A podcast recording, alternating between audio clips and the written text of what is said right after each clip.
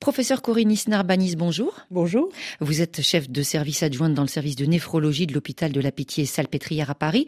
Est-ce qu'il y a des gestes du quotidien à conseiller dans le cadre de la prévention pour éviter les troubles ou les maladies des reins? Absolument. On pense euh, souvent que pour euh, protéger ses reins, il faut boire régulièrement. Euh, en réalité, si on n'a pas de maladie, on peut simplement se fier à sa soif.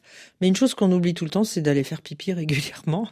Et euh, ne pas aller uriner quand la vessie est pleine, par exemple, euh, bah, ça favorise beaucoup de problèmes de santé, comme les infections urinaires, tout bêtement. En ce qui concerne les examens de santé, les tests biologiques qui permettent de dépister certaines maladies des reins, est-ce qu'il est conseillé de les faire dans un contexte général ou pour certaines populations en particulier? Alors bien sûr, les tests de dépistage, c'est toujours des tests qu'on essaie de réserver aux gens qui sont à risque. Sinon, ça coûterait trop cher et on ferait des tests à tout le monde pour des résultats euh, pas intéressants. On va dire que très probablement, quand on a une hypertension artérielle et un diabète, pour être simple, c'est vraiment les deux maladies les plus fréquemment associées à une atteinte des reins.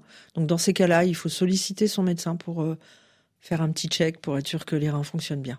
Et du côté des explications, justement, ce lien entre maladie cardiovasculaire ou maladie métabolique que vous avez cité et les atteintes rénales, c'est quoi le lien entre les deux? Alors le lien entre les deux, il est que euh, le diabète, euh, c'est une maladie qui finalement atteint beaucoup d'organes et en particulier les petits vaisseaux de l'organisme.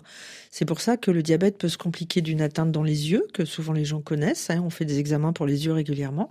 de la même façon, on réalise pas toujours que les reins sont des organes qui contiennent énormément de vaisseaux. C'est un immense filtre avec beaucoup de vaisseaux. Et donc, pour cette raison, ils peuvent être aussi malades du diabète. L'hypertension, c'est exactement le même raisonnement. C'est une maladie des artères et des petites artères. Et donc, on peut avoir des conséquences sur le fonctionnement de nos reins. Merci professeur, vous avez signé le livre Mixion impossible aux éditions du Rocher, tout à l'heure dans Priorité Santé à l'occasion du SIDAction. Trois jours d'appel aux dons destinés à la lutte contre le sida, émission consacrée aux 40 ans de la découverte du virus avec la professeure Françoise Barré-Sinoussi, prix Nobel de médecine. On va parler du relais entre les générations au service de la lutte contre le sida, recherche, accompagnement des patients et toujours lutte contre les discriminations. Ce sera à partir de 9h10 temps universel.